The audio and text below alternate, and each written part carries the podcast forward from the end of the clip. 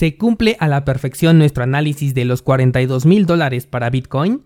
Taproot no es activado en este periodo, pero muestra señales muy positivas y las parachains de Polkadot están a nada de dar sus primeros pasos. Esto es Bitcoin en español. Comenzamos.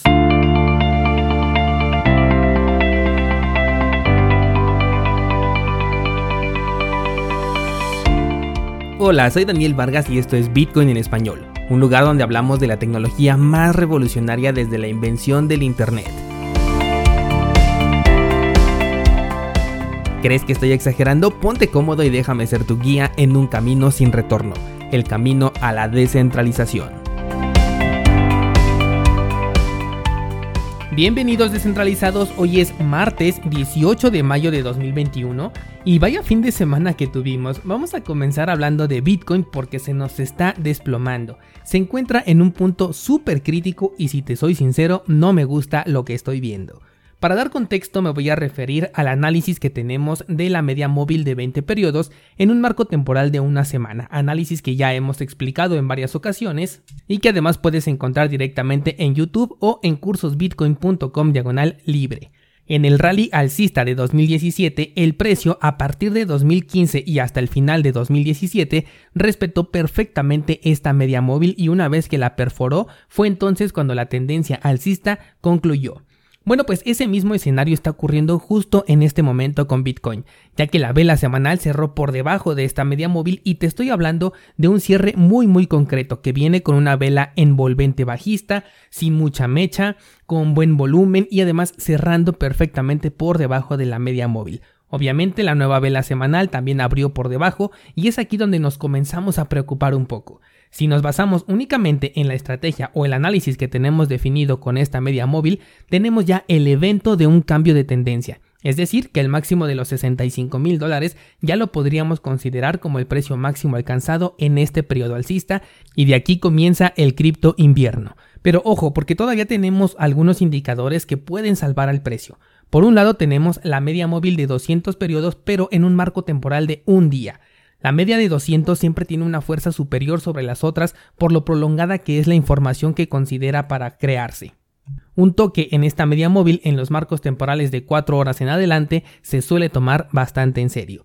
Por ahora esta media la tenemos en los 39.600. Llegar a ver ese precio y de ahí un rebote me haría pensar en una estrategia de inyección de miedo hacia el mercado para que las grandes ballenas puedan aprovechar y comprar Bitcoin.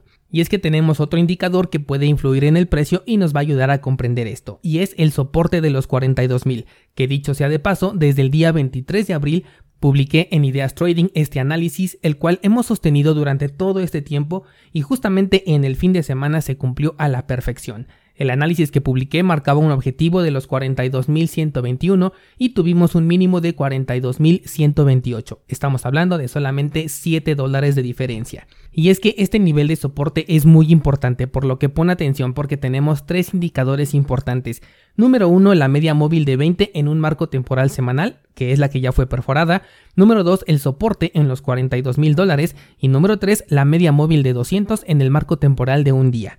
Podemos pensar que si se rompe el, soporte de los 42.000, el camino de menor resistencia es a la baja definitivamente, pero aquí comienza lo interesante porque al encontrarse por debajo esta media de 200 periodos en los 39.600 podría servir perfectamente para influenciar la venta una vez que se perfore el soporte de los 42.000 porque la mayoría de las personas va a considerar que a partir de ese momento va a haber una gran caída y este sería el excelente punto de entrada para las ballenas, los cuales podrían hacer que el precio de Bitcoin subiera justamente en la media de 200.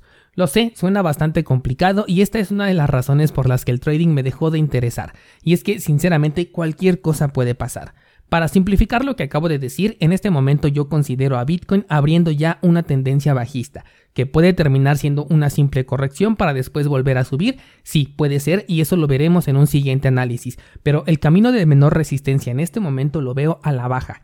La única esperanza que le veo es que rebote en los 39.600 o que ya no siga bajando y supere el nivel de los 48.000. Si ninguno de estos dos escenarios ocurre, entonces le daríamos la bienvenida a una corrección considerable que podría llegar a ser como mínimo del 50% tomando en cuenta desde los 65.000 que es el precio más alto del mercado. Así que este es uno de los momentos para los que tanto te he insistido en que formules tu estrategia porque llegó el momento de ponerla en práctica. Conforme avancen los días vamos a poder ir viendo cosas ya más seguras, análisis más claros, que por supuesto compartiré contigo a través de los medios que ya conoces. Mientras tanto considera que este es el momento perfecto para tomar acción sobre tu plan estratégico de inversión.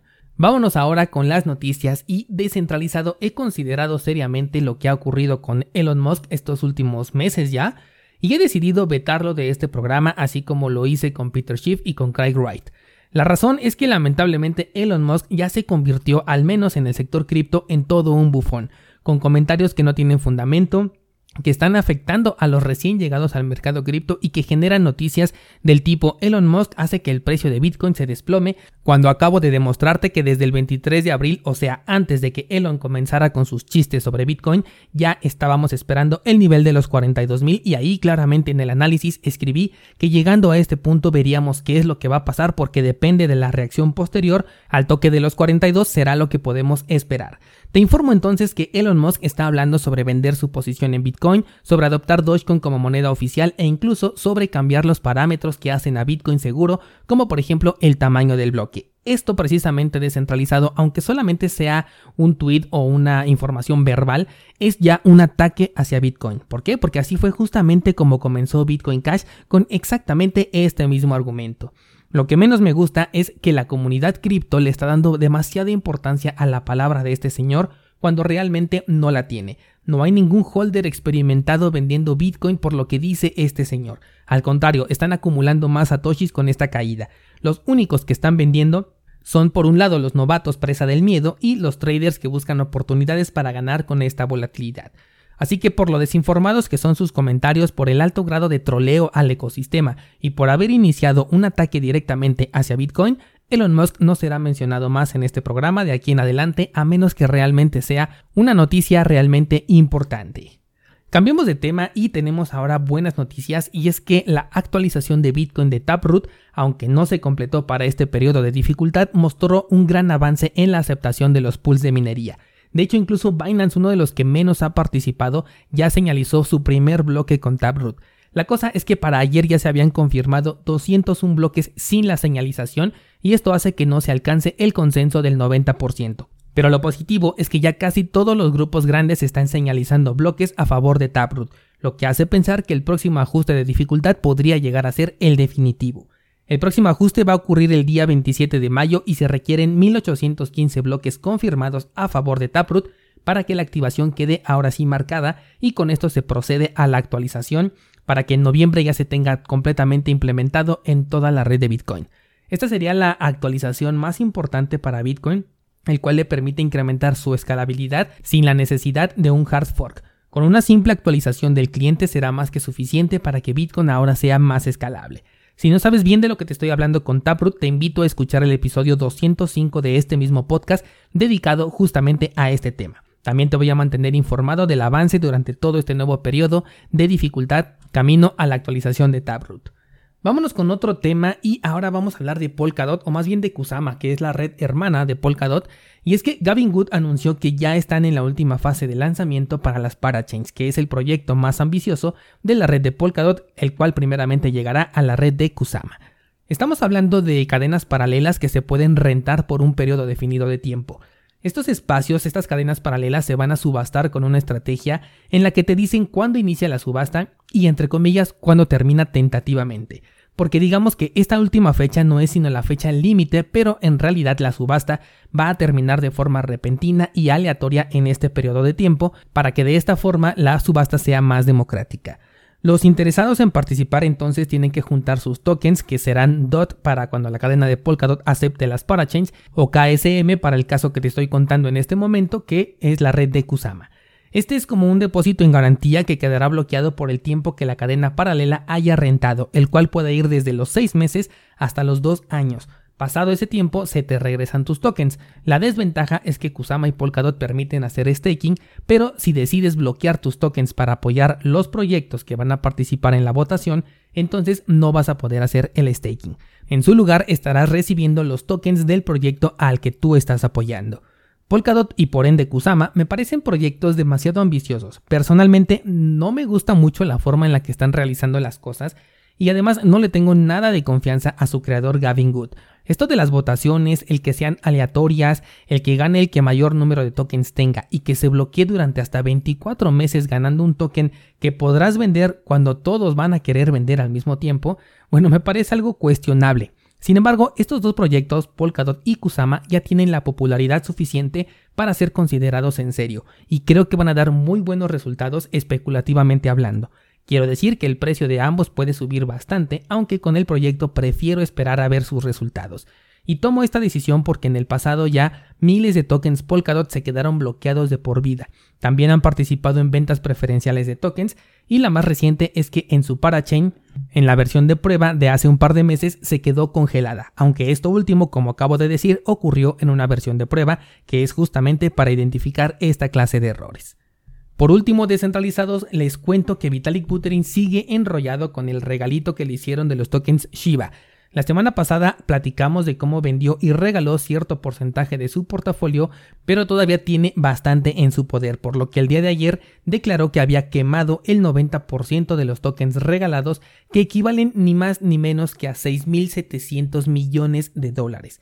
La quema de tokens se hace enviándolos a una dirección inexistente para que jamás puedan ser recuperados. Y en un arranque de bondad dice que el 10% restante de este, de este balance lo va a donar a otra institución de beneficencia institución que para poder reclamar este donativo tendrá que estafar a personas porque Shiba es una completa estafa y para cobrar dicha ganancia en algo realmente útil, estos tokens se le tienen que vender a personas novatas porque nadie más está comprando Shiba si no es un novato, que van a caer en esta estafa buscando ganancias. Y sí pueden llegar a tener estas ganancias, pero por la estructura que tiene el proyecto, la balanza lamentablemente está inclinada en su contra.